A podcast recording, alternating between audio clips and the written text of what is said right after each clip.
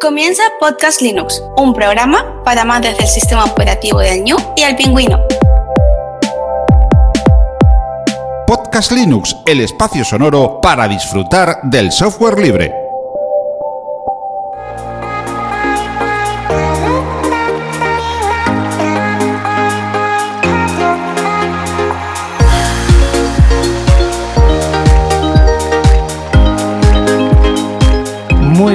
Del software libre, bienvenido a otra entrega, la número 170 de Podcast Linux. Un saludo muy fuerte de quien te habla, Juan Feble. Hoy vuelve Mosquetero Web, Pedro Mosquetero Web, que recordemos, profesor en formación profesional en la rama de computación y es amante, lo sabemos de sobra, de Genio Linux y el ajedrez, por eso está aquí. Muy buenas, Pedro, ¿cómo te encuentras? Hola, muy buenas, Juan, muchas gracias por invitarme y bueno, saludos a todos tus oyentes. Pues nada, es la tercera vez que vienes aquí y te puedo asegurar que si tenía algo claro a la hora de proponerme estos dos episodios sobre el ajedrez, tenías que estar sí o sí. Y como siempre, eh, bueno, eh, además de que hemos jugado, ya lo hablaremos un poco de ello, eh, nada, me dijiste que sí desde el principio y yo te lo agradezco mucho. Bueno, es difícil que no decirte que no a ti, y es difícil que decir que no a hablar un poquito sobre ajedrez en mi caso, así que encantadísimo y, deseando eh, charlar contigo un ratito. Yo estoy, vamos, encantado. Quien no está muy encantado es Marta, porque dice que me lo estoy tomando muy en serio, pero bueno, bueno, estoy disfrutando. Vamos a recordar antes de empezar a todos los oyentes que estamos en una sala Gypsy para esta charla, que es un servicio, como saben, libre de videoconferencias y que este podcast aloja su web en GitLab, también un servicio libre de repositorios Git. Y ya saben, el OGG o MP3 que te llega es de archive.org, archive.org, que es la biblioteca digital libre con licencias Creative Commons. Pedro, normalmente empiezo con la típica pregunta de los Linux Connection, que es cuándo conociste el software libre y Linux. Como tú ya has venido dos veces y ya lo has dicho, eh, toda la audiencia que se retrotraiga a los episodios anteriores, pues como vamos a hablar de ajedrez, pues a mí me parece interesante cuándo conociste tú el ajedrez y cuándo empezaste a jugarlo, utilizarlo dentro de lo que son los ordenadores. Buena pregunta esa. Pues verás, a mí me enseñó a jugar mi padre.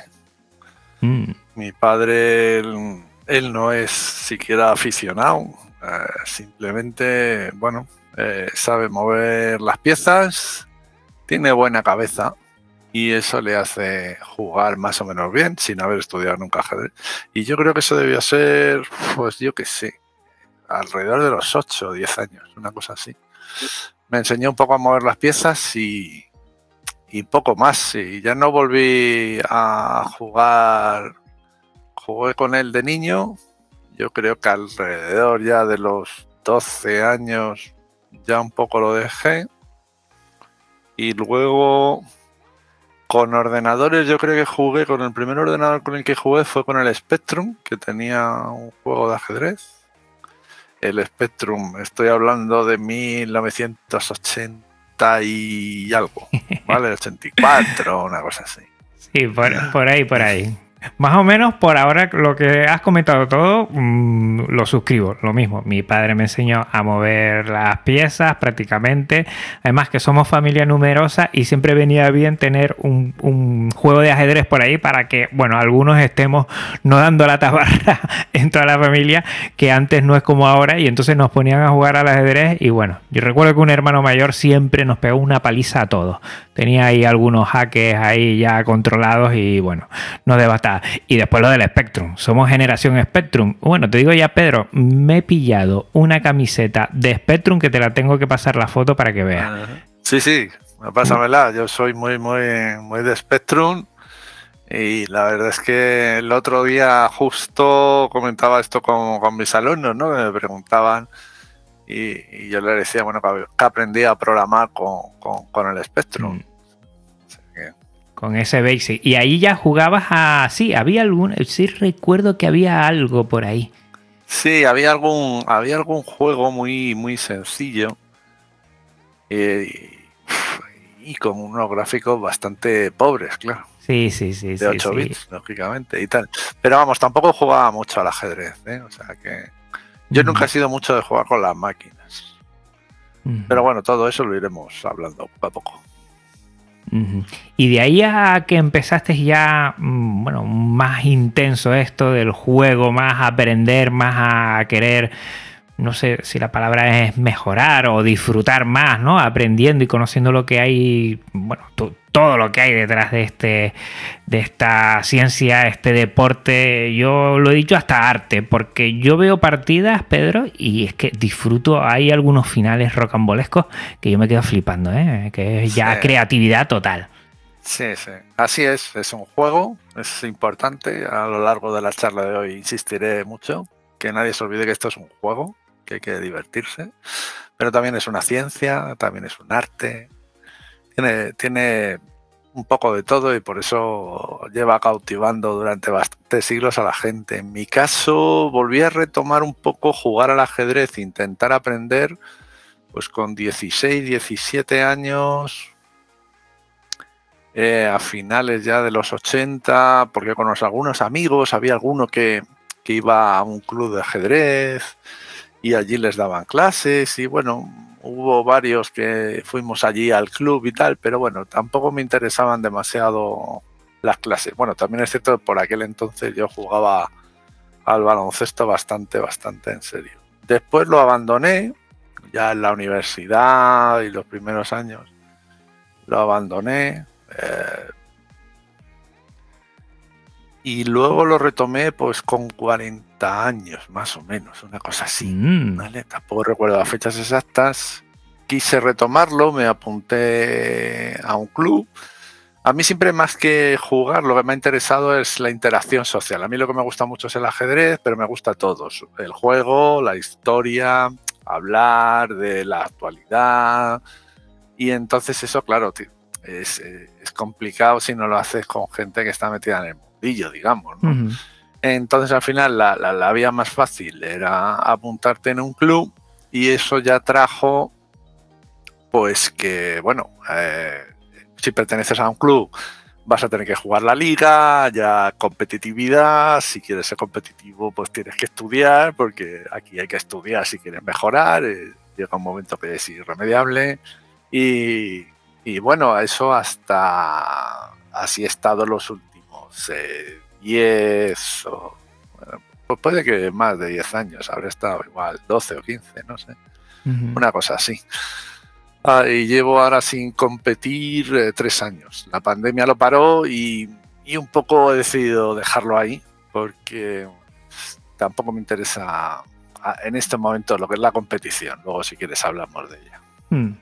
Hombre, hay por lo menos yo diferencio dos partes muy claras que siempre te hablan del ajedrez, ¿no? está el ajedrez más, más educativo, más divertido, divertido, vamos a ver, más de, propio juego, ¿no? Ese, esa parte social que yo creo que, que sigue embaucando, ¿no? Ahora mm, flipo, Pedro, porque ahora el ajedrez está más en boga, yo creo que, hace unos años, ¿no? Eh, entre Gambito de Dama con Netflix. Después, el, problema que han tenido últimamente dos grandes maestros, que si uno le hace trampa a otro no, que lo he visto saliendo en, los telediarios. Y no sé si es que ahora yo me estoy fijando mucho en el ajedrez y veo muchas cosas ¿O es que últimamente sí que ha tenido un poquito más de movimiento de, para, la masa general, digamos, no para, no para los, jugadores y jugadores, entiendo yo? Bueno, en realidad es curioso que la explosión se haya producido en 2022, ¿vale? Porque lo que supuso una revolución realmente para el ajedrez fue Internet. Antes de Internet, si tú querías jugar, pues tenías que preguntar en tu pueblo, en tu barrio, si había algún bar o algún club. Ya un club de ajedrez ya es muy difícil, pero a lo mejor en muchos sitios de España lo que había era un bar donde se reunían una vez a la semana algunos apasionados del ajedrez y ahí jugaban. Entonces, pues eso era lo que tenías. Claro, llegó Internet ¿Y qué pasó, nos pasó a la gente que jugábamos al ajedrez? Que fue toda una revolución. De pronto puedes jugar eh, a cualquier hora del día, eh, contra cualquier jugador del mundo, pues está jugando contra un indonesio, contra una india, con una australiana, yo qué sé, con cualquier jugador del mundo y puedes estar eh, compartiendo pasión, ¿no? Eso fue una revolución. Para mí supuso un, boom, por eso quise retomar con más fuerza lo del ajedrez, porque me encantaba, para mí es mi ocio. Y, claro, eso fue la leche. Entonces, ¿qué ocurre? Que la pandemia lo ha puesto en medio del mundo. Es decir, de pronto la gente tenía muchas horas de estar en casa, de una afición compartida. Sí, están los videojuegos, los eSports y todas estas cosas, pero hay mucha gente, bueno, pues que, eh, digamos, le, interesan menos los videojuegos modernos. Y el ajedrez es eh, relativamente sencillo, aprender a mover las piezas y a partir de ahí empezar a jugar. Y, por eso está tan, tan de moda. Ha tardado demasiado. Y justo lo que voy a hablar de las trampas es el problema del ajedrez por internet es, son justo lo que se conoce como las trampas electrónicas. Y bueno, ese es un tema pues muy de moda y muy interesante también. Yo es que oí por encima, estuve leyendo algo y bueno, bueno, hablan ahí de algunos dispositivos eh, metidos en cuerpos. Yo ya, yo ya flipé. Yo supongo no, todavía no hay nada en, claro en ese tema, que, son todos suposiciones que se hacen unos a otros. Pero bueno, yo desde que empecé a oírlo, yo digo, mi madre, yo creo que es más sencillo, más sencillo intentar no hacer trampa que hacer eso. Pero bueno, me callo, ¿eh? Bueno, el, a ver, antes comentabas cosas muy interesantes, ¿no? El ajedrez tiene, en mi opinión, claro, tres vertientes. Una es la educativa, que también está muy de moda, que es utilizar el ajedrez para explicar otras cosas. ¿vale? Eh, con el ajedrez se pueden practicar eh, la matemática, la geometría, la aritmética, eh, se puede practicar la poesía si quieres. O sea, se pueden practicar muchas, muchas cosas. Y, eso se puede llevar al sector educativo, eh, porque va a favorecer la concentración, la memoria, eh, el razonamiento, bueno, eh, yo qué sé, tantísimas cosas. Y ese es mm. el sector educativo, que ahora está también en pleno auge. Luego estaría el, el, ajedrez lúdico, el juego, el me voy a divertir un rato. eso es fundamental porque es lo que más engancha y eh, hoy en día lo bueno que tenemos es pues, lo que te decía antes, ¿no? que tú coges eh, y te conectas y, puedes echar una partida. Tengo 10 minutitos libres, pues me echo una partida. Ya está. Y te juegas una partida en cualquier momento. Y pues eso te entretiene. Y luego estaría el ajedrez competitivo. Y el ajedrez competitivo, eh, lo que ocurre aquí es que, bueno, como cualquier competición, entra en juego ya el dinero y cuando entra en juego el dinero, pues atrae a todo tipo de personas que eh, intentan utilizar todo tipo de tácticas para ganar pasta. Y ya está. Entonces, para que lo entiendan los oyentes y concretándolo un poco, que no quede este tan abstracto, lo que se llama el doping electrónico, las trampas electrónicas en ajedrez, es que en, en, vez de estar jugando tú, está jugando una máquina por ti, es decir, eh, un programa.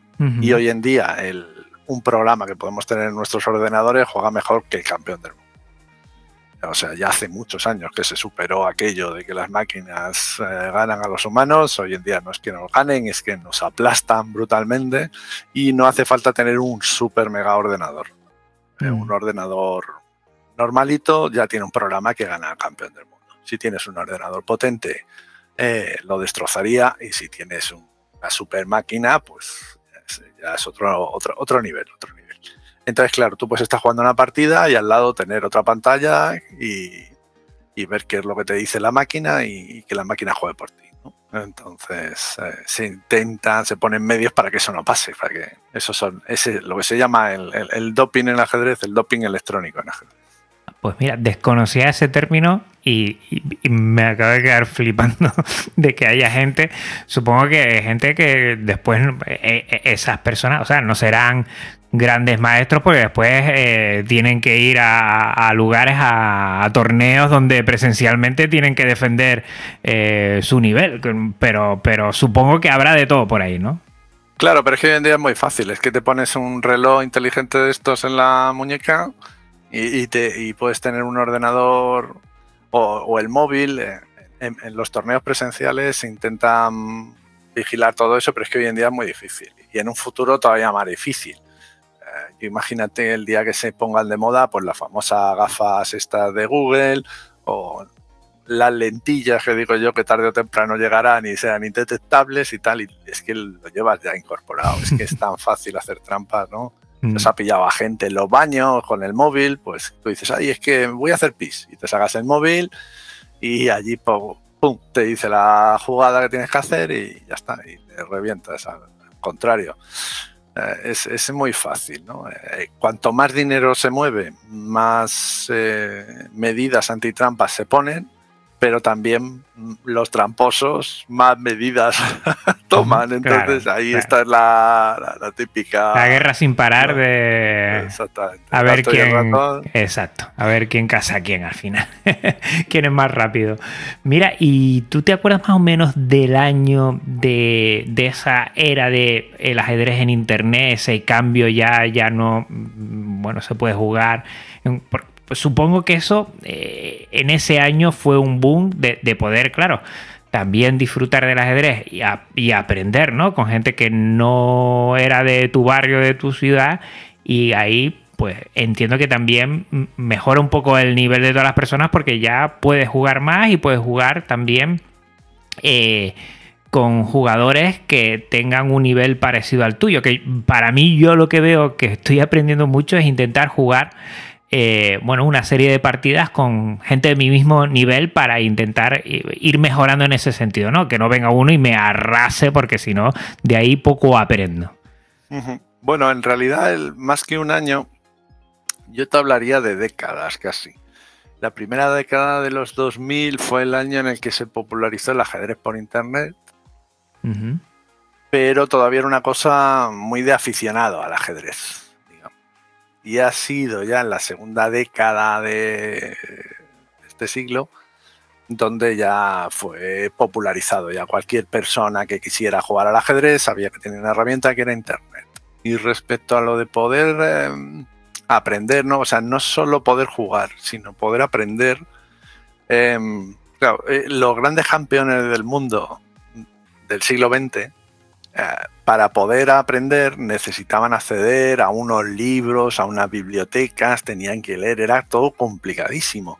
Los, si querías contratar a un maestro de ajedrez, te tenías que desplazar, era todo bastante complicado. ¿Qué pasa? Que hoy en día yo me meto en cualquier academia de ajedrez y me da clases un señor que, o señora que sabe muchísimo, que es un profesional del ajedrez y que me cuesta relativamente poco dinero gracias a que, bueno, pues nos ponemos aquí una videocámara, compartimos pantalla, bueno, hacemos algo parecido a lo que estamos haciendo tú y yo, ¿no? Que estamos en puntos muy separados del globo terráqueo ahora mismo, pero eh, jugando al ajedrez y aprendiendo, ¿no? Entonces, claro, ¿qué, ha supuesto eso? Pues que hoy en día eh, los niños, porque directamente es que son niños, hay, niños que ya son grandes maestros y que eh, con menos de 20 años ya puedes casi disputar el, campeonato del mundo.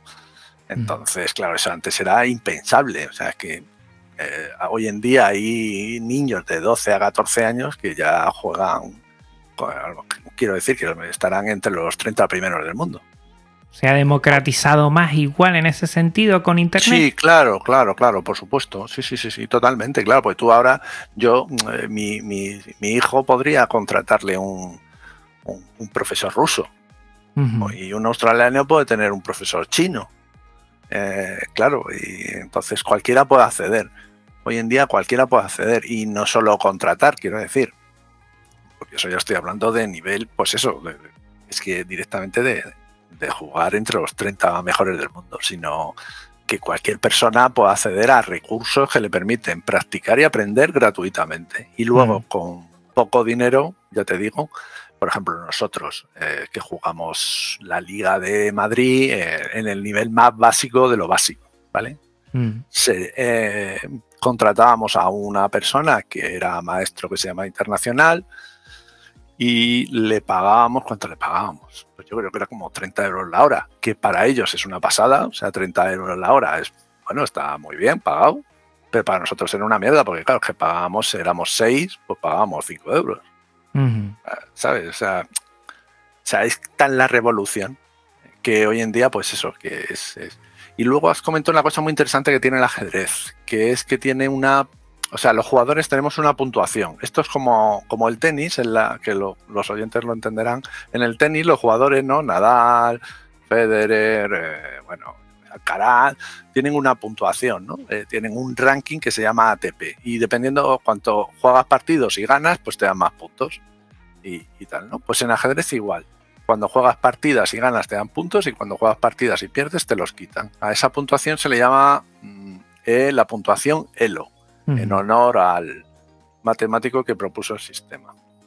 Eh, la puntuación ELO. Entonces nos dan unos puntos. Y lo interesante de tener un ranking, porque mucha gente dirá, a mí esto del ranking no, eh, yo no quiero competir y tal. No, no es para competir el ranking. El ranking es para que cuando juegas una partida, eh, Mm, te van a emparejar o puedes elegir que te emparejen con jugadores más o menos de tu mismo nivel. Y eso que produce que las partidas sean más entretenidas. Como tú decías, no vale de nada si yo tengo un ranking de 1000 enfrentarme a una persona que tiene 2000 porque me va a brear, o sea, es que no voy a aguantar ni 15 movimientos y además no me voy a enterar. Sí, sí, que es lo peor de todo, que, no voy a aprender nada. Yo, yo, lo digo ya, ¿eh? que a mí, a mí, bueno, a mí me barren hasta de mi mismo nivel porque todavía no lo tengo yo muy equilibrado, pero en ese sentido yo noto, vamos, yo, yo noto enseguida, sobre todo con, el inicio de, de, la partida, con la apertura, no nos vamos a poner muy técnicos aquí, porque igual hay gente que no controla, ¿no? Cómo se mueven las piezas al principio, desde su punto inicial hasta que se despliegan las primeras y yo ahí noto, yo ahí ya noto, digo, uff, como no cometo un error, yo sé que me va a ganar o, o, o, seguramente yo le voy a ganar al principio. Si no mueve de una determinada forma, porque estamos a un mismo nivel y veo, mm, esto no... Y, y, quien controla mucho, yo veo que enseguida hace unos movimientos que digo yo, uff, esto aquí lo que voy es aprender voy a perder y después voy a analizar la partida y voy a ver mis errores, pero veo que eso, yo lo noto poco a poco, desde mi ignorancia, ¿eh? siempre lo dije en el episodio anterior y lo comento a ti ahora, desde mi ignorancia que estoy empezando en esto y la verdad es que me tiene fascinado, me encanta. Pero, es que es con la clave, es con la clave y es, para que los oyentes lo entiendan, que no hayan jugado al ajedrez y que no sepan cómo va esto las puntuaciones, es como si tú estás aprendiendo a jugar al tenis y te dicen, venga, juega un partido contra Alcaraz pues hombre, mola, porque te estás jugando un partido con Alcaraz, ¿no? O sea, la ilusión, joder, es genial, pero está claro que es que no le vas a ganar ni un punto. y ni vas a aprender. O sea, que joder, te va a meter un 6-0, 6-0, 6-0 y todos los juegos en blanco, directamente. Vamos, salvo que alguna vez, por alguna razón, pues le dé y vaya contra la red. Sí, sí, sí, sí. Que no vas a ganar nada, ¿no? Pues aquí es igual. Si vas contra gente que tiene mucho más nivel que tú, es que ni lo entiendes. Pero lo bueno de la puntuación esta es que que sí que vas a jugar con gente que comete los mismos errores que tú, que está en la misma fase que tú más o menos, y que unas veces le ganas y otras pierdes. Entonces eso te motiva a seguir mejorando y así sucesivamente. Entonces eh, es muy interesante el sistema este. Y para que se hagan idea los oyentes, pues eh, hoy en día el campeón del mundo tenía como, puede tener cerca de los 3.000 puntos. Y digamos que si tienes por debajo de 1000 estás aprendiendo a mover las piezas si tienes de 1000 a 1500, eh, ya estás empezando, ya sabes algo más que mover las piezas. aparte de mover las piezas, pues empiezas a decir, bueno, y si hago esta, me como este eh, peón.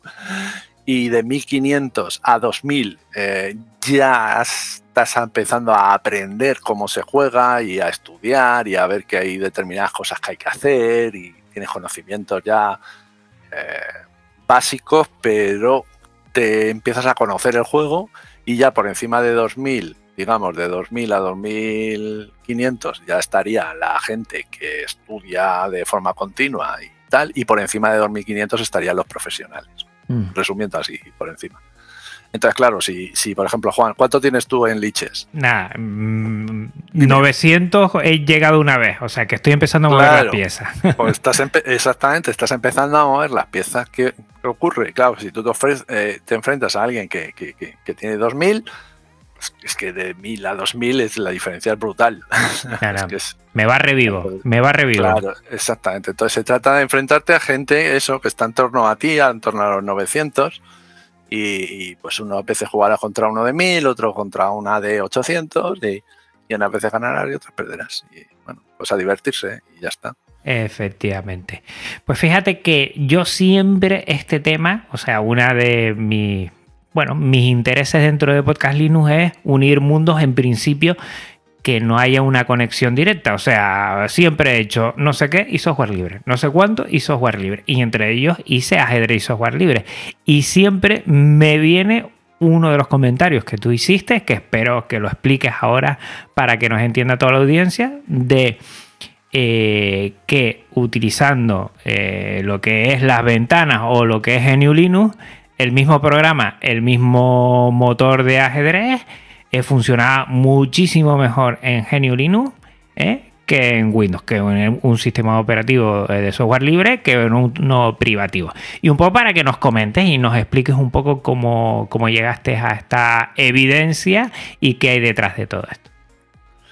Pues eh, fíjate, yo eh, como aficionado al ajedrez y eh, aficionado también a la informática, pues siempre los he tenido muy, muy ligados.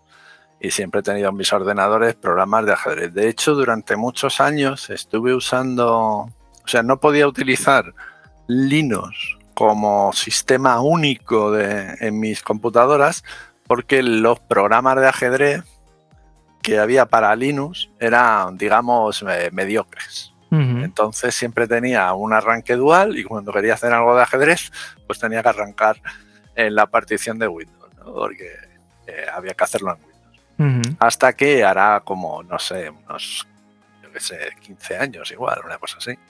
Eh, empecé los programas de Linux, empezaron a mejorar mucho y por fin me puse ya solo, creo que en aquellos entonces fue OpenSUSE eh, y ya funcionaba solo con Linux. Y bueno, una de las... Eh, a ver, programas de ajedrez hay muchos, pero hay que distinguir fundamentalmente eh, dos tipos, que serían, por un lado, los que te permiten eh, ver el tablero, o sea, los que te permiten, digamos, jugar con ellos. La interfaz gráfica, ¿no? Sí, puede no ser gráfica, ¿vale? Serían ah. como programas que te permiten jugar e interaccionar con las piezas, no solo jugar al ajedrez, sino interaccionar con las piezas, guardar partidas, ¿vale? Sería como, no sé, como un Word, ¿no? Que tú puedes pinchar en iconos y tal y hacer cositas. Y luego está, por otro lado, está el programa que juega las partidas, que ese no tiene por qué tener interfaz gráfica ni nada, sino que es el programa que se dedica a mirar jugadas. Es el programa que se dedica a, utilizar toda la potencia de tu ordenador para mirar si el movimiento siguiente, si es mejor hacer eh, el movimiento de alfil o el movimiento de caballo. se pone ahí a calcular a lo bestia y entonces te dice, no, no, no, tienes que hacer este movimiento y este es mucho mejor que el otro. Lo que lo digo yo, que calculo mucho mejor que tú. Eh, vale, entonces tienes esos dos programas. Hay que, bueno, son dos tipos de programas. Existen cientos de programas de los dos tipos. Hmm. vale, y entonces, ¿qué pasa? Que en el software libre, eh, por ejemplo, el módulo se les, a los programas que calculan jugadas de ajedrez, las mejores jugadas de ajedrez, se les llaman módulos de ajedrez. Y el mejor eh, programa o módulo de ajedrez se llama Stockfish. ¿Vale? Luego te paso la referencia para que se la pongas en las notas a, los oyentes. Stockfish. Y Stockfish es libre. Tú te lo puedes descargar eh, de la web oficial de Stockfish si buscan Stockfish Chess eh, les va a salir, te lo descargas y lo puedes meter en Linux, en Windows, en lo que quieras, porque en realidad ese programa lo vas a meter en el otro que yo te decía, en lo que era la interfaz. Tú le vas a decir, oye, úsame para analizar jugadas este programa o este otro o el que quieras. Tú puedes elegir y de hecho puedes tener muchos.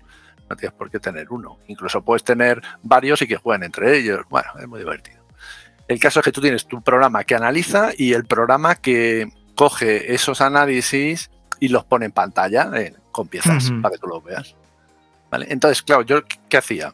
Pues utilizaba eh, Stockfish para Linux y Stockfish para Windows, que en principio es el mismo código fuente. Bueno, aquí podíamos tener matices, pero vamos a decir que es más o menos el mismo programa. y lo metía en el programa para Windows y para Linux en el mismo programa de gestión, en el mismo. Y yo en concreto uso uno que se llama STID, que también es software libre. ¿Cómo se llama? ¿Cómo se eh, llama? STID, S eh, sería Soria, Cáceres, Italia, Dinamarca. STID.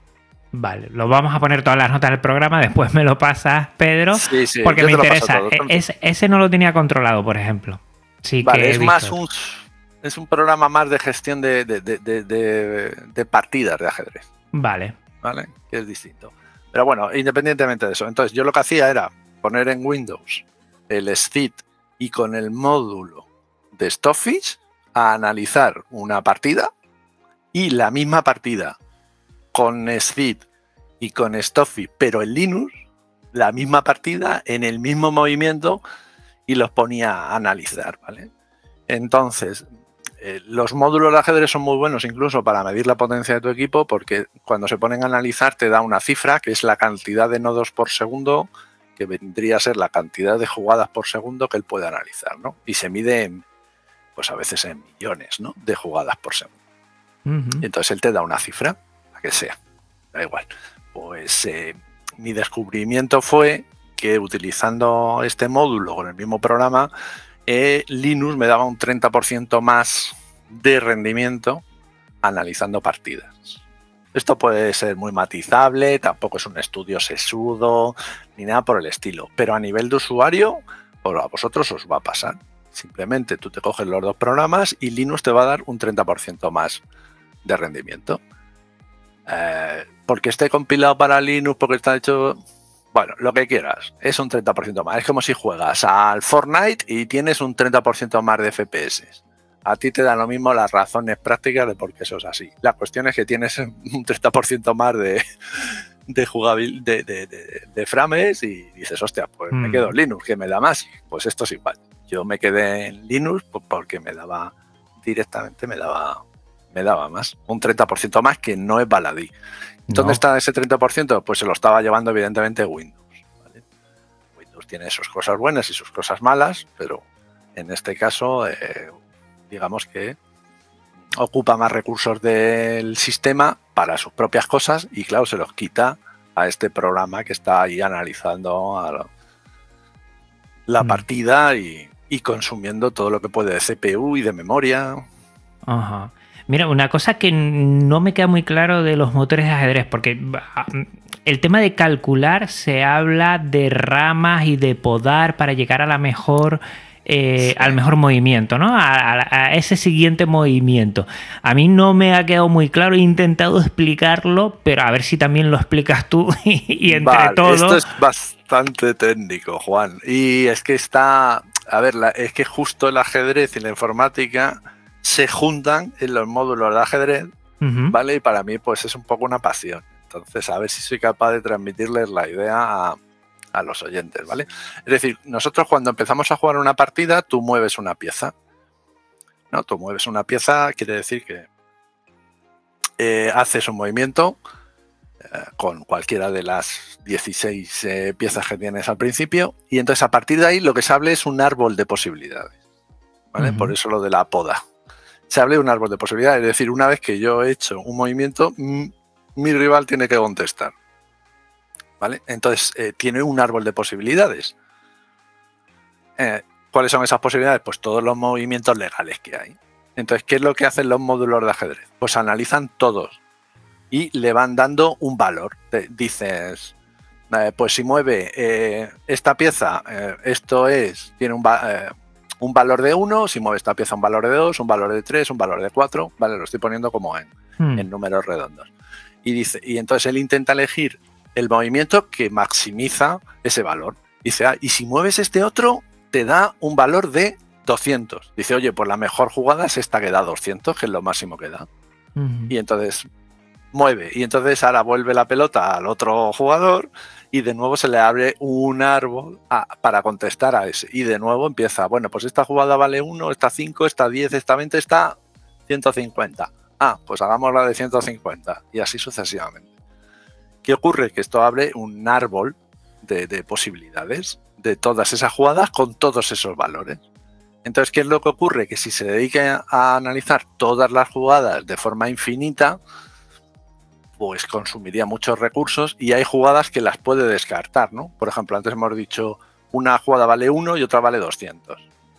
Pues eh, hay mucha diferencia. Entonces él normalmente lo que decide es podar el árbol, decir, mira, en vez de perder recursos en seguir viendo eh, la jugada de 1, pues elimino todas las que tienen valores menores de 50 y me quedo con las que tienen valores mayores de 50. Y entonces no solo miro la siguiente jugada, sino que miro las siguientes. Estoy mirando mm. con profundidad, que se llama. Entonces puedo estar mirando con una profundidad de a 20 jugadas vista o más.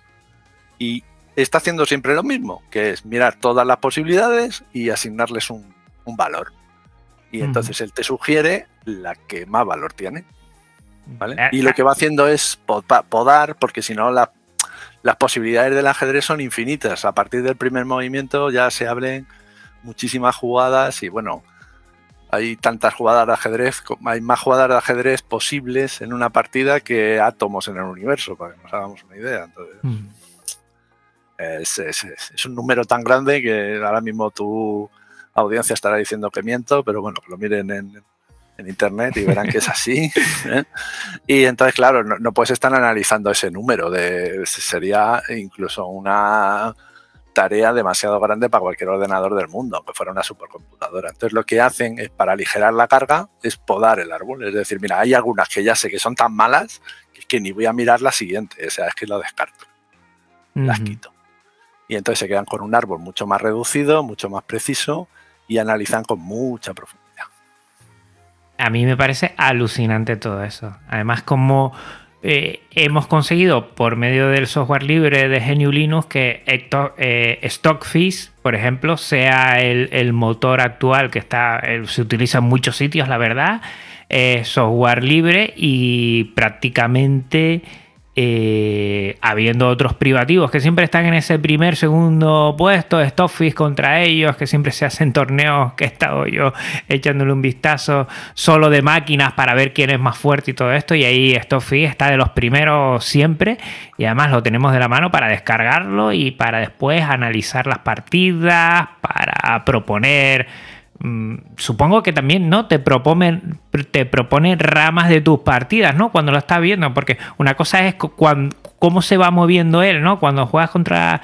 contra lo que sea el motor, a cómo es analizar una partida. El cálculo es lo mismo, pero la función es un poquito diferente, entiendo yo, ¿eh? Claro, sí, lo que hoy en día ya te digo, nadie juega contra la máquina, ¿vale? Porque la máquina te va a destrozar directamente. O sea, nadie se lo plantea, ni siquiera el campeón del mundo. Pero todo el mundo usa las máquinas. Y de hecho, los jugadores más importantes, los 10 primeros jugadores del mundo, eh, han cambiado la forma de jugar en los últimos 10 años porque las máquinas les están proponiendo, jugadas que eh, los cánones del ajedrez durante el siglo XX decían que eso no se debía hacer porque no era bueno, pero las máquinas lo hacen. Y entonces, pues estos jugadores entienden tanto el ajedrez que no solo son capaces de, aprender el movimiento, sino que son capaces de entenderlo. Que es lo difícil, porque la máquina te dice que hagas este movimiento, pero tú no lo entiendes. O sea, a mi nivel, por ejemplo, yo eh, digo, no tengo ni idea de por qué me dice esto. O sea, él dice que es mejor, pues lo será, pues, porque Juan, pero no. Entonces, para lo que sí se utilizan los, los módulos de ajedrez es, como tú bien has dicho, para analizar partidas de ajedrez. Entonces, una vez que tú has jugado la partida de ajedrez, lo bueno que tiene Internet y el hecho de que juguemos con, dispositivos digitales es que la partida queda guardada. Entonces, tú te la puedes, eh, bueno, te la puedes descargar en tu ordenador o incluso la puedes analizar en, la nube también, ¿eh? sin ningún mm. problema. Pero bueno, digamos, te la bajas en tu ordenador, tú la cargas en tu programa ese que te decía yo para ver las partidas, en el SCID, en mi caso, y le dices, oye, analízamelo con Stockfish. Y entonces, bueno, pues normalmente no le dices que te analice toda la partida, porque, bueno, al nivel que tenemos nosotros, Juan, pues va a estar todo el rato diciéndote, te has equivocado, tú y tu rival a la siguiente se ha equivocado, y tú otra vez, y tú otra vez, y en todas nos hemos equivocado. Entonces, ¿para qué se utiliza? Pues tú dices, bueno, a ver, tú vas viendo la jugada y de pronto dices, bueno, aquí parece que esto es un momento crítico, aquí qué puede haber pasado. Y entonces le pones ahí el módulo a que analice y te dice, ay, mira, aquí se te ha escapado, que si te hubieras comido tal pieza o hubieras hecho este movimiento, le podías haber comido una pieza. Y cosas así, para ver un poco cosas relativamente sencillas que se te han escapado y que puedes aprender. A tu nivel, por ejemplo, Juan, pues cuando te has dejado una pieza, ¿no? Pues te va a decir, es que, claro, dejaste ese caballo sin defender y el contrincante se lo come. Hmm. O eh, tu rival se dejó la dama sin defender y no te la comiste. Hmm. o yo qué sé, cientos de cosas, ¿no? A mi nivel que me dice, pues me dicen a lo mejor cositas ya un poquito más avanzadas. Ya no es que el rival se haya dejado una pieza en una, pero a lo mejor se la ha dejado en dos, que es no me la como directamente, pero si primero muevo el caballo, él le obligo a hacer no sé qué y entonces luego ya sí me como la dama.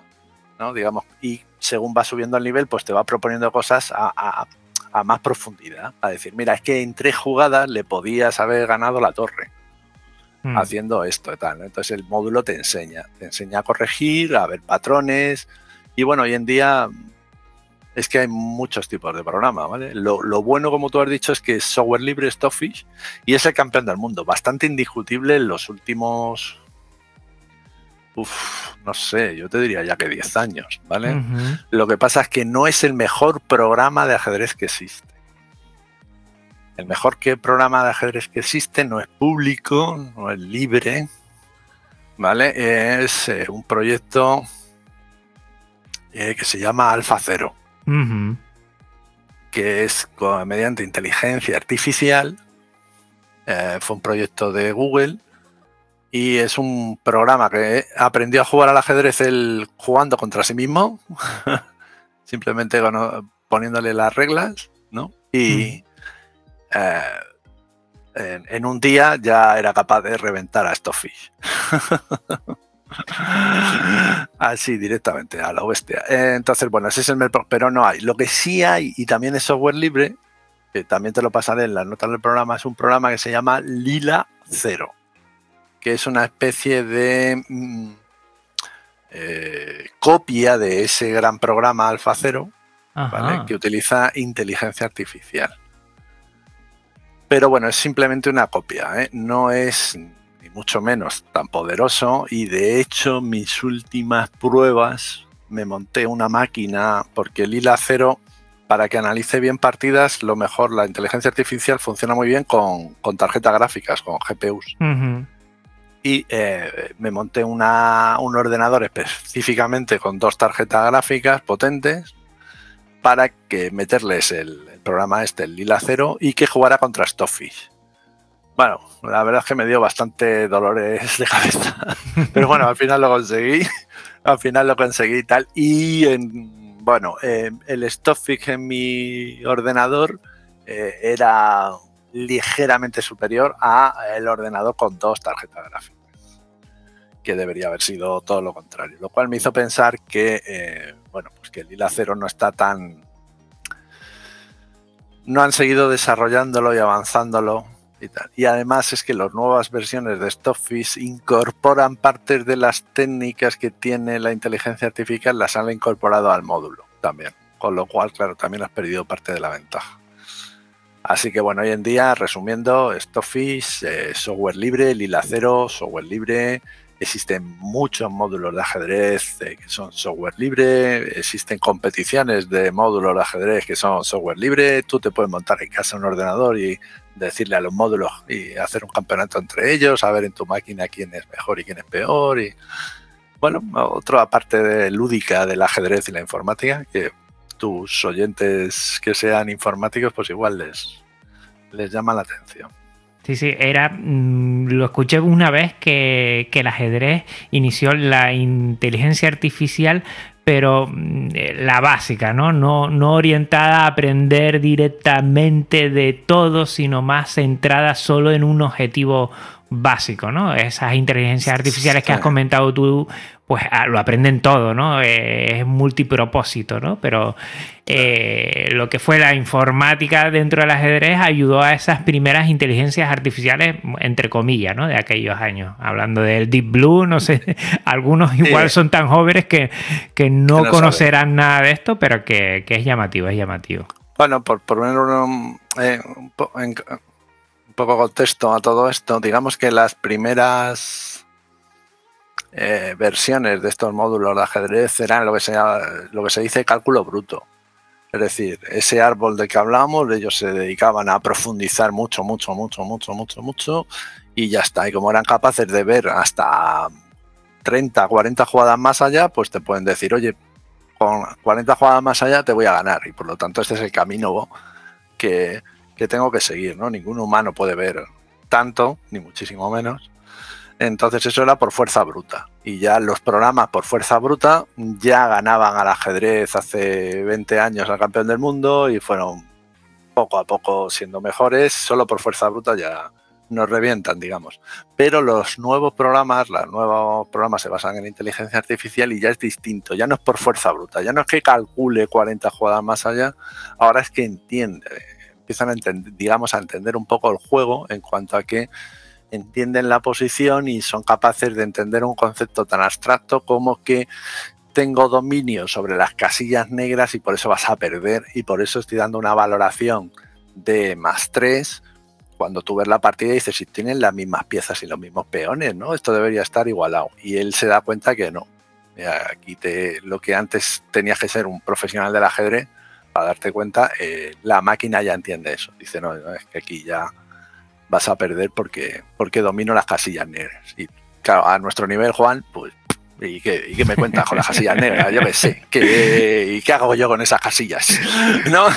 Pero ellos sí saben qué hacer y, y, ya está, ¿no? Entonces, son conceptos distintos. De hecho, sí. tú si pones Stockfish una versión pre-inteligencia artificial, calcula más nodos por segundo, más millones de nodos por segundo que las nuevas versiones dices, coño, van para atrás, bueno, cada vez de menos potencia de cálculo, no. Cada vez tienen menos potencia de cálculo porque sus valoraciones ya no solo tiene, tienen más cosas en cuenta y sin embargo sus valoraciones son mucho mejores. Uh -huh. Qué bueno. No necesita calcular tan profundamente para entenderlo. Es, complejo y bueno, pues es, No, no, es pero me acabas de aclarar algunos conceptos que yo no los tenía muy, muy agarrados en ese sentido, porque te lo agradezco mucho. Y, y una cosa que yo creo que es ya, bueno, a todos los que nos gusta el software libre, queremos jugar, queremos jugar con servidores, y yo creo que aquí...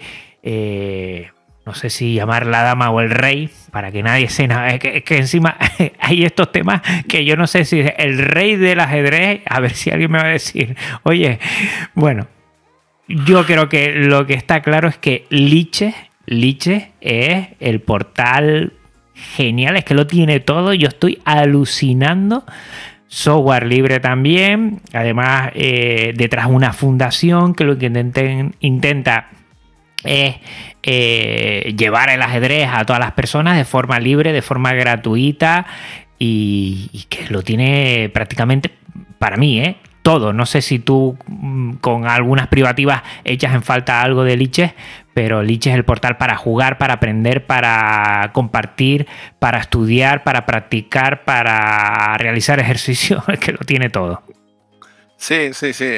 A esto se le llaman plataformas de juego y Liches ha cogido bastante fuerza en los últimos, no sé, cinco años, una cosa así, no mucho más. Uh -huh. y, y, hoy en día es un sitio fantástico para jugar y para hacer muchísimas cosas. Liches está, está genial. Si alguien quiere jugar a cualquier hora del día contra un jugador de cualquier parte del mundo, entras en Liches, no tienes ni que registrarte, puedes eh, jugar como, digamos, invitado. Uh -huh y, echarte una partida en ese momento en cualquier lado. Yo lo hago muy a menudo. Digo, joder, pues tengo ahora cinco minutillos. Venga, entro en Liches y me echo una partida. Tienes aplicación para el móvil también. Y si te registras, que es gratis, uh, pues lo único que te va a dar más cosas, por ejemplo, te guarda las partidas para que las puedas analizar, incluso puedes analizarlas en la propia plataforma, te va a dar acceso a, a lo que tú comentabas, ¿no? A aprender a ciertos recursos de aprendizaje. Pues practica ejercicio de ajedrez de tal tipo o de otro. Y te está, dando. Liches, desde luego, es de las mejores plataformas para jugar. La plataforma que te diría yo que sería la número uno del mundo y que se va a convertir en número uno más grande todavía en un futuro no muy lejano. Este mes, yo creo que de hecho lo tienen que decidir. Se llama chess.com. Hmm. ¿Vale? Chess.com es la plataforma más grande de toda la vida. También tiene muchísimas opciones y tal. Y también es muy recomendable, también es gratuita, que no libre, no nos confundamos. Eh, y también tiene cosas que son de pago, por supuesto. ¿vale? Y luego, por ejemplo, también tenemos otra plataforma que es Chess24, donde también puedes jugar de forma gratuita, también te puedes registrar de forma gratuita y luego también. Pero Chess24, más que una plataforma de juego, que lo es, se puede jugar, es una plataforma de aprendizaje de ajedrez donde tienes muchos recursos a un precio más o menos asequible. No mm. sé si he hecho un buen resumen. No, no, total. Yo, la verdad, con Liche me voy a quedar porque siempre yo, ¿eh? desde mi punto de vista, busco algo que sea libre y me ha llamado mucho la atención todo lo que hay detrás y, la verdad es que ahí tengo ya, bueno, yo tengo, yo tengo de sobra, no, yo tengo infinito para poder ahí, mm, si tengo 20 minutitos, hago una partida de 10 minutos, yo no puedo jugar menos de 10 minutos, Pedro, porque no tengo la cabeza tan rápida como para jugar partidas de 5 minutos, eso me parece demoledora, ¿no? Yo no sé cómo lo mueven sinceramente. Y después, si tengo poquito tiempo, pues algún ejercicio o entro a algún tema, que apertura, no sé qué, y empiezo a repasar y vas aprendiendo ahí. La verdad es que está muy bien, la verdad es que está muy bien y yo, bueno, recomiendo por, por empezar por una, pues, pues Liche, pues está bastante bien. Las otras, sinceramente, no las he probado. ¿eh? Pues eh, yo te diría que ah, para jugar eh, probablemente Liches sea. No sé si lo mejor, porque mejor es una palabra que no me gusta mucho, pero desde luego hoy en día sería la, primera opción para jugar partidas al ajedrez simplemente. Yo creo que debería ser la primera opción Liches. ¿vale? Una cosa a decirle a tus oyentes, ya sabes que yo hago bastante proselitismo de esto, y entonces recordarle que a la gente que las cosas que son gratuitas son gratuitas, pero no viven del aire. Entonces, eh, todas estas cosas que son software libre, que son gratuitas, pues todos aquellos que puedan y lo usen muy a menudo, claro, evidentemente, si vas a jugar una partida de ajedrez al año, pues no. Pero si entráis en liches y estáis jugando bastante a menudo, pues hacer una donación eh, una vez al año no hace daño. Efectivamente. Y yo creo que además, eh, pues bueno, hacemos que un servicio con el cual estamos muy de acuerdo, que utilizamos mucho, pues que siga su curso, porque si no, las cosas mueren por asfixia. Y muchas cosas del software libre mueren por asfixia en ese sentido. Claro, y podrían morir de éxito. Es decir, si millones de personas están utilizando la plataforma, eso requiere mucho dinero porque hay que tener servidores que soporten eh, ese, esa cantidad de jugadores en simultáneos, ¿no? Entonces, pues eh, claro, ese dinero eh, se lo cobran a la plataforma, ¿no? Hmm.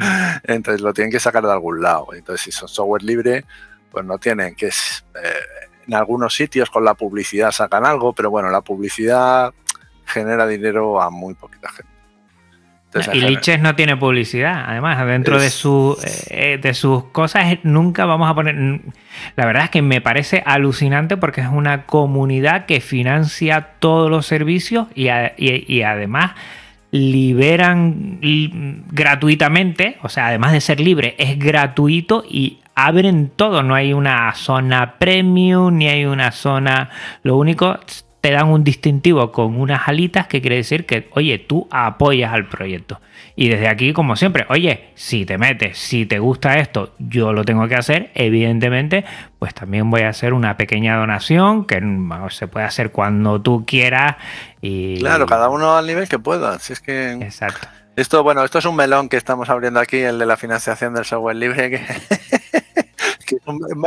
no, pero tú creo que lo dijiste una vez. Lo dijiste una vez, ¿no? Tú, ¿Esto cuánto me da de satisfacción? Bueno, pues empieza a multiplicarlo por cervezas. Esto me da cuatro cervezas de satisfacción. Pues eh, cada cerveza, que son una media de 2 euros, aquí ya, pues, pues entre 8 y 10 euros. Venga, pues esto es lo que doy aquí. Yo creo que, tenemos que hacer así y tenemos que, eh, si, si, apostamos por el software libre, también tenemos que ayudar a que, a que siga financiándose porque del aire los servidores no creo que cojan nada de, de nada.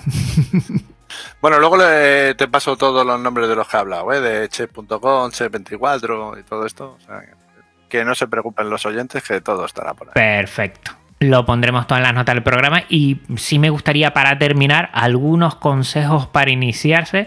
Eh, yo estuve jugando contigo hace, bueno, hace una semanita corta y la verdad con dos partiditas eh, ya viste todo lo que tengo que avanzar, como digo yo. y entonces, bueno, algunos consejos de, oye, por aquí, por acá, eh, haz esto, haz lo otro. Algo así muy general para personas que, oye, se estén animando o mira, pues esto puede venir bien para mis hijos, sobrinos, eh, parejas que las tengo aquí y bueno, vamos a desempolvar ese tablero de ajedrez que tenemos todos y un poquito para, disfrutar. ¿Qué, qué, qué consejos podrías darnos así? Bien, has dicho la palabra clave, disfrutar. Lo primero que tenemos que entender es que esto es un juego. La parte lúdica del ajedrez, ¿vale? Entonces, si estamos en la parte lúdica del ajedrez, para aprender a jugar, lo mejor es jugar. Entonces, recomendación número uno, eh, inscríbete en Liches. Eh, te pones ahí, te pones a jugar, te van a ir asignando una puntuación y, intenta jugar con gente que tiene más o menos tu puntuación y, a partir de ahí empiezas a aprender. Eso lo primero. Lo segundo, eh, que yo diría que es fundamental, es el ajedrez es una actividad un tanto solitaria. Tiene la parte buena de que tú solo juegas cuando quieres y como quieres, pero también demasiado solitaria. Entonces, yo no recomiendo que los chavales jueguen por internet. Eh, es mejor que vayan a, un club, a un sitio donde les enseñen a jugar y se socialicen con otros niños, que es lo importante, y que se socialicen a través del ajedrez. Mm. Eso sería el punto número dos. El punto número tres, cómo progresar. Pues eh, si no quieres eh, que te den clases, puedes tomar clases de estas plataformas. Entonces entras en cualquiera de estas plataformas gratuitas de las que hemos hablado y tienen una sección que pone aprender y te enseñan desde cómo mover las piezas a conceptos de básicos, intermedios, avanzados y de todo tipo. Mi consejo normalmente es relativamente sencillo, es práctica táctica. ¿Por qué táctica? Porque es eh, las partidas al nivel que jugamos tú y yo, eh, Juan, eh, se resuelven por lo que se llaman detalles tácticos. Es decir, te has dejado una pieza, el rival se ha dejado una pieza, una cosa así. ¿no? Entonces, mm. el ajedrez es un juego de patrones. Por eso nuestro cerebro está diseñado para detectar patrones. Y los grandes jugadores lo que hacen es detectar patrones. Ellos saben que determinada disposición, no saben exactamente, pero saben eh, que ahí hay un patrón y saben cómo jugar contra ese patrón. Entonces los ejercicios de táctica te permiten ver patrones. Y entonces al principio los patrones son muy sencillos, como dar eh, mate con la torre y rey contra rey. Pues eh, es muy sencillo, pero si no lo ves, pues seguramente no se te ocurra. Entonces el patrón te lo enseña a cualquier plataforma de estas de ajedrez y ya está. Luego existen también otro recurso que está muy bien hoy en día, que son las apps, las aplicaciones para los dispositivos móviles. Y existen aplicaciones gratuitas, que no libres, sino gratuitas, que te permiten practicar todos los conceptos del ajedrez eh, sin ningún problema y que normalmente el modelo que siguen es freemium, te doy eh, unas cuantas cosas gratis y luego ya si quieres, pues el resto son de pago. Muchas veces son pagos, hombre, no te voy a decir que simbólicos, pero casi simbólicos, a lo mejor te vale 3 euros eh, la aplicación o algo así. y, esas aplicaciones también están bien porque te las instalas en el móvil y como te has dicho, eh, bueno, ahora no me apetece jugar contra nadie, venga, me voy a hacer un ejercicio Y te sacas la aplicación y dices, venga, pues ahora me apetece practicar eh, mate, el mate de la torre, ese que te he dicho. Pues venga, lo voy a hacer. ahora me apetece practicar, pues antes decía, los primeros movimientos. ¿Qué tengo que hacer en los primeros movimientos? O ahora me apetece practicar, no sé qué. Eh, entonces te lo hace por categorías, la aplicación ya lo tiene dividido por categorías y tal. Que lo puedes hacer también en liches, ¿vale? Pero estas aplicaciones suelen tener más. Tiene cientos ahí de, ejercicios y, te va diciendo, error, ¿Quieres, una pista? si te doy, no vea. Si te doy una pista, te quito puntos y todas estas cosas, ¿no? La gamificación y tal. Bueno, pues también es un recurso. Ah. Yo en Liches sí lo estoy haciendo y la verdad, para, para empezar, pues está genial. Con Liches ya, desde mi punto de vista, ¿eh? tienes, vamos, Sí, sí. De, sobra. Y a partir de ahí, pues que cada uno. Claro, lo que pasa es que las, las apps, yo te lo he comentado un poco más, más que para nosotros, que somos, eh, digamos, eh, heavy users de Internet. somos ahí usuarios compulsivos de Internet. Eh, lo decía un poco más para los chavales y tal, ¿no? que están acostumbrados a las aplicaciones y que les ponen dibujitos y cositas y musiquitas y ¿sabes? ese tipo de cosas, ¿no? Que a ti a mí nos da igual, mira, no me marees y en eso Liches está genial, pero las apps pues te pueden poner, ¿no? Eh, antes me preguntabas que cuando en los orígenes de Internet, yo recuerdo en el primer PC que tuve, año, primeros años de los 90, eh, había uno que se llamaba Battle Chess, ¿no? Y, entonces cuando tú te comías una pieza del oponente, pues se, libraba una batalla en el tablero, ¿no? O sea, de verdad, pero o sea, salía un personaje con la espada que le daba al otro, el otro se defendía, ¿no? Eh, y claro, cuando si eres muy joven y tal, pues eso mola, ¿no? Claro, ya nosotros ahora dicen, mira, eh, no me dejo en tonterías, ¿eh? pero claro, un niño ver allí una batalla de un personaje que hace no sé qué, con una musiquita y todo eso, pues claro, le, le flipa mucho más todos los recursos. Bueno, está bien.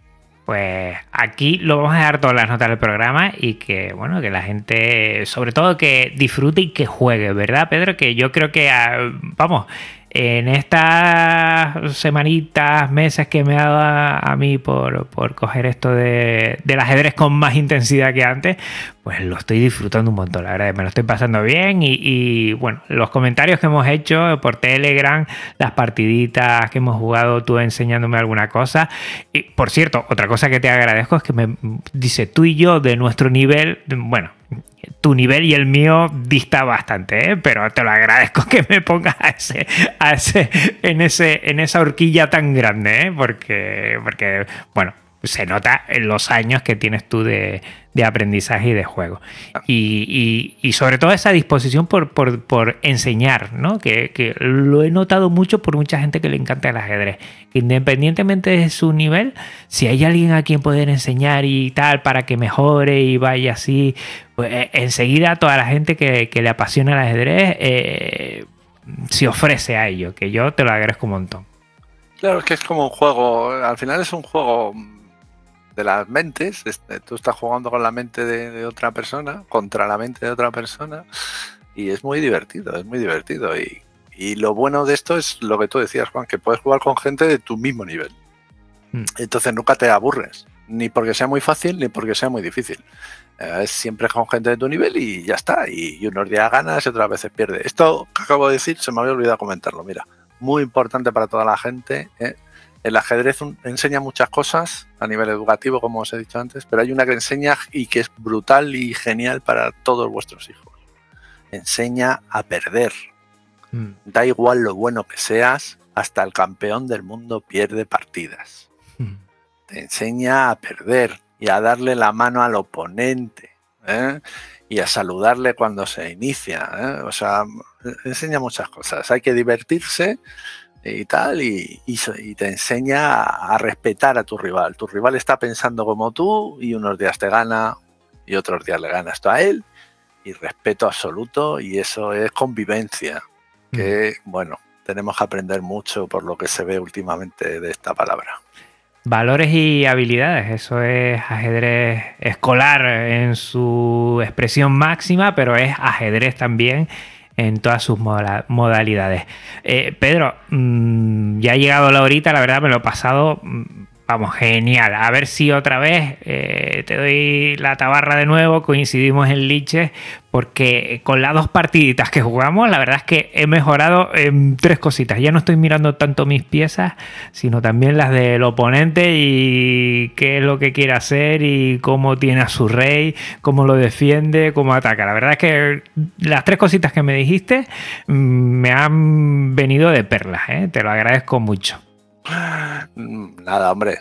Es eh, de formación profesional. Si uno no es docente en todos los aspectos de la vida. Pues yo te lo agradezco un montón. Bueno, hasta aquí el episodio de hoy. Me lo he pasado pipa y te insisto antes de decir el final que juegues al ajedrez, saques tablero, Métete en liches, lo, tienes, lo puedes tener en el móvil, es que en cualquier momento lo puedes disfrutar y sobre todo compártelo con la gente más cercana que tengas que van a pasar como mínimo una tarde muy divertida. Recuerda también que este episodio y todos los de Podcast Linux tienen licencia Creative Commons reconocimiento compartir igual 4.0 y que la música que estás oyendo de fondo también es Creative Commons. Te pasas por la nota del programa y además de toda la información tan jugosa que nos ha dado Pedro, vas a conocer los autores de esta música. Bueno, recuerda, la web está en GitLab, el contenido en archive.org y que todo, todo lo que tenemos aquí es Creative Commons. Si quieres contactar conmigo o con Pedro, no dudes en hacerlo. Te pasas también por las notas del programa. Gracias por tu tiempo, escucha y atención. Y a ver si nos vemos en Lich. Eh, el mío, mi nick es Juan Febles. O sea que si se quieren pasar por ahí y estoy, pues yo más que agradecido en echarnos una partida. Y Pedro, yo no sé si tú te sueles estar mucho por Liche. Yo sí, mi, mi, mi nick es el mismo de siempre, Mosquetero Web. Ah, pues Mosquetero Web. Pues ahí eh, también, si, si lo ven, ahí también. Y a ver si, si varios coincidimos ahí, que yo creo que va a estar bastante. Se pueden organizar torneos, ¿eh? incluso. Ah. Torneo de oyentes de Podcast Linux. Ay, mi madre que acaba de abrir un melón que va a ser cuando se lo diga Marta. Pues bueno, hasta otra Linuxero, hasta otra Linuxero. Un abrazo muy, muy fuerte a todos y Pedro, un abrazote enorme. Me ha encantado escucharte de nuevo y que te hayas pasado otra vez aquí por Podcast Linux. Es de genial, Juan. Muchas gracias y un saludo a todos tus oyentes. Chao. Podcast Linux, un espacio sonoro para disfrutar del software libre. Podcast Linux, tu podcast sobre New, Linux y el software libre.